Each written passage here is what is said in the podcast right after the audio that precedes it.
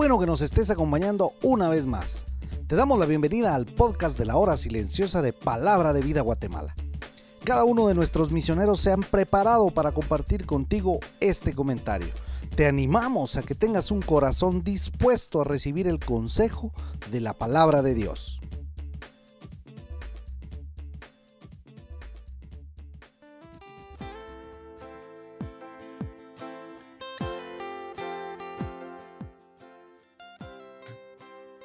Domingo 11 de julio.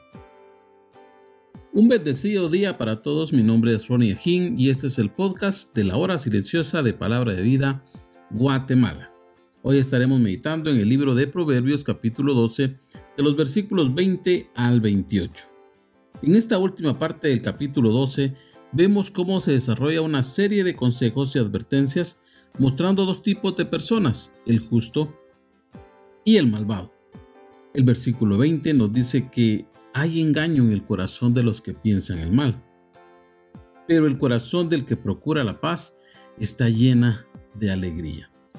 ¿Qué razón tenía Jesús al expresar en Mateo 5:9? Bienaventurados los pacificadores, porque ellos serán llamados hijos de Dios. El versículo 21 nos dice que el justo no tendrá adversidad. Pero ¿cómo así? ¿Acaso no sufre el creyente?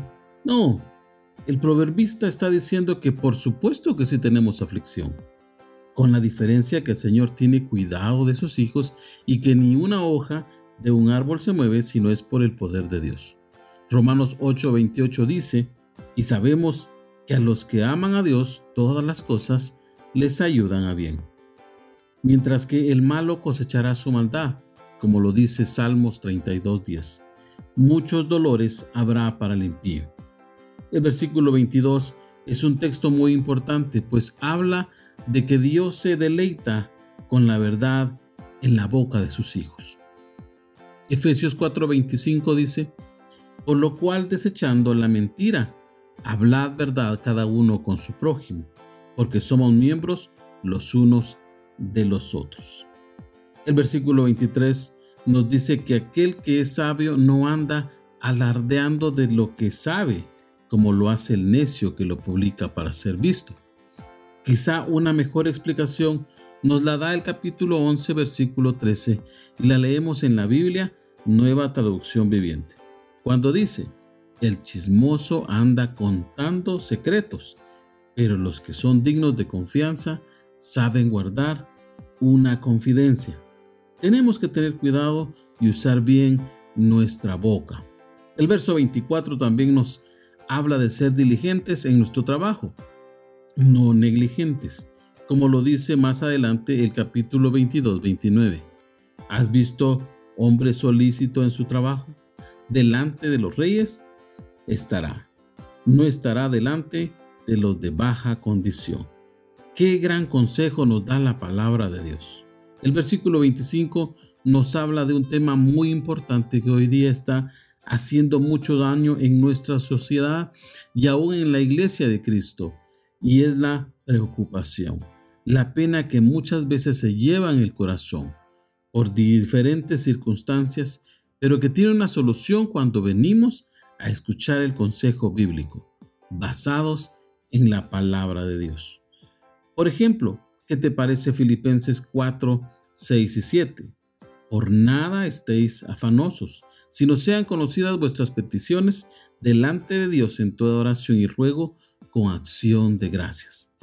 Y la paz de Dios que sobrepasa todo entendimiento, guardará vuestros corazones y vuestros pensamientos en Cristo Jesús. O lo que dice 1 Pedro 5:7, echando toda vuestra ansiedad sobre Él, porque Él tiene cuidado de vosotros. O podríamos decir este que se encuentra en Hebreos 4:16. Acerquémonos pues confiadamente al trono de la gracia para alcanzar misericordia y hallar gracia para el oportuno socorro. Una palabra de aliento dada a tiempo puede marcar la diferencia. Debemos conocer la palabra de Dios. El versículo 26 nos dice que la persona que teme al Señor puede ser una guía en la vida, mientras que el impío, según él, está en buen camino, pero se pierde cada día. El versículo 27 nos habla del perezoso, pues aunque caza su comida, no la puede cocinar. No obstante, el diligente aprovecha toda oportunidad y usa bien sus recursos. Dios pedirá cuenta de los talentos que me ha dado. Y por último, cuando hay justicia, hay vida. Y en la práctica de esta no hay muerte. Dios bendice a las personas que se esfuerzan en practicar la justicia. Por eso viven. La Biblia tiene muchos consejos para ti y para mí. Por supuesto que en la multitud de ellos hay sabiduría.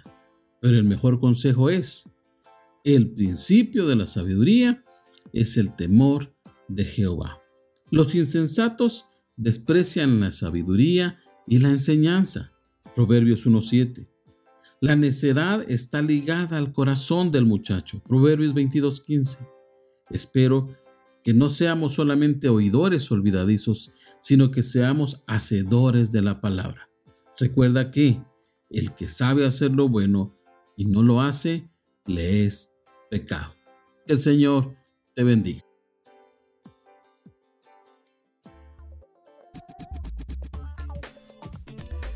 puedes ser parte del crecimiento espiritual de tus amigos compartiendo este podcast con ellos. Síguenos en nuestras redes sociales para recibir más recursos como este. Nos encontramos nuevamente el día de mañana.